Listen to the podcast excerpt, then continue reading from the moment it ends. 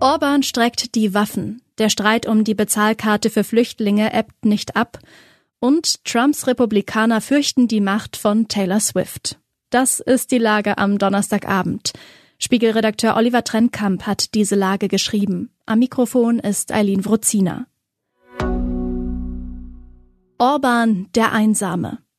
Es sah nach einem Eklat aus. Doch dann knickte Ungarns Regierungschef Viktor Orban beim Gipfel in Brüssel überraschend schnell ein. Damit ist der Weg frei für 50 Milliarden Euro Ukraine-Hilfen. Es waren keine eineinhalb Stunden, ehe Orban unter dem massiven Druck aller anderen 26 EU-Länder nachgab, wie Markus Becker aus Brüssel berichtet. Diese Einigung, noch dazu in dieser Geschwindigkeit, kam überraschend. Orban, bislang als knallharter, aber pragmatischer Verhandler bekannt, agierte nach Angaben von Diplomaten zuletzt zunehmend erratisch. Immer wieder sei er mit neuen Gründen gekommen, warum er der Ukraine-Hilfe angeblich nicht zustimmen könne. Am Ende wollte ihm niemand mehr beispringen. Weder der Slowake Robert Fico, der nach der Abwahl von Polens nationalkonservativer PIS-Partei als Orbans neuer Alliierter gehandelt wurde, noch Italiens Rechtspopulistin Giorgia Meloni. Selten war ein Land innerhalb der EU so isoliert wie Ungarn. Die Methode Orban ist an ihre Grenzen gestoßen. Bezahlkarte für Geflüchtete. Die Freiheit nehme ich dir. Dürfen Asylbewerber über ihr Geld bestimmen? Die Debatte über die Bezahlkarte für Geflüchtete ebbt nicht ab. Auch innerhalb mehrerer Landesregierungen herrscht Uneinigkeit, wie der Beschluss von gestern umgesetzt werden soll. So will etwa Berlins Sozialsenatorin keine Einschränkungen beim Abheben von Bargeld. Berlins regierender Bürgermeister äußert sich allerdings zurückhaltender. Und die Grünen in Hamburg warnen vor Diskriminierung. Wie die Bezahlkarte funktioniert und warum es so heftige Kritik gibt, erklärt Henrik Bahlmann. Den Ländern gehe es darum, die Flüchtlingszahlen zu reduzieren. Das Argument, mit der Bezahlkarte würden sogenannte Pull-Faktoren abgeschafft, das etwa auch aus den Reihen der FDP kommt, ist jedoch umstritten, schreibt er.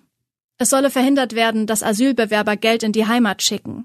Allerdings bekommen viele schon jetzt Sachleistungen und nur eine Art Taschengeld. Das Swift einen Nerv. Gedankenexperiment. Stellen Sie sich vor, Helene Fischer wäre mit Niklas Füllkrug liiert. Ich weiß, es ist viel verlangt, aber stellen Sie sich bitte auch vor, sein BVB würde um die deutsche Meisterschaft spielen. Sie würde ihn zur entscheidenden Partie begleiten, dort singen, ihm zujubeln, die Einschaltquoten würden sich vervielfachen. Und nun stellen Sie sich vor, eine Partei, sagen wir die AfD, würde sich mit beiden anlegen, mit der beliebtesten Sängerin des Landes, dem vielleicht populärsten Fußballer der ganzen Bundesliga. Die Rechtsaußenpolitiker würden Verschwörungsmythen streuen, wonach Fischer eine Geheimagentin des Verfassungsschutzes sei und die Liga korrumpiert, um irgendwie dafür zu sorgen, dass Olaf Scholz Kanzler bleibt. Klingt irre. Aber diese Strategie verfolgen die US-Republikaner um Donald Trump, wie Mark Pitzke berichtet. Trumps Anhänger und prominente Kommentatoren bei Fox News pöbeln demnach zunehmend gegen Taylor Swift und ihren Freund, den Footballstar Travis Kelsey, der in anderthalb Wochen womöglich den Super Bowl gewinnt. Sie fürchten, Swift könnte, wie 2020, zur Wahl Joe Bidens aufrufen. Vor allem aber fürchten sie, das könnte junge Wählerinnen und Wähler überzeugen, die sonst vielleicht angewidert von der Politik zu Hause bleiben. Oder es könnte Footballfans von der Wahl Trumps abhalten. Der Megastar ist das neue Feindbild der rechten Szene, noch bevor sie sich überhaupt zu beiden geäußert hat, schreibt Mark. Und Helene Fischer?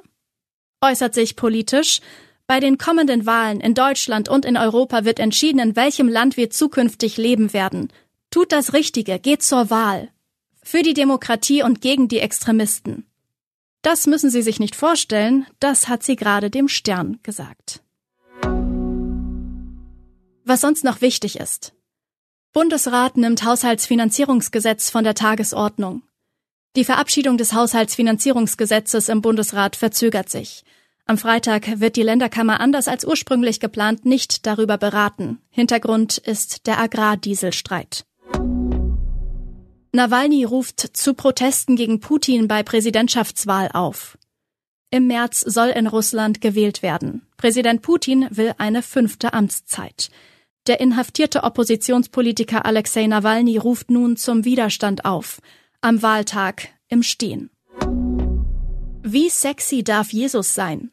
Für die Karwoche im spanischen Sevilla malte der Künstler Salustiano Garcia ein Jesusbild, das einige Betrachter obszön finden.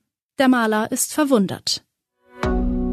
Soweit die Lage am Abend. Alle aktuellen Entwicklungen finden Sie auf spiegel.de. Wir melden uns hier wieder morgen früh mit der Lage am Morgen.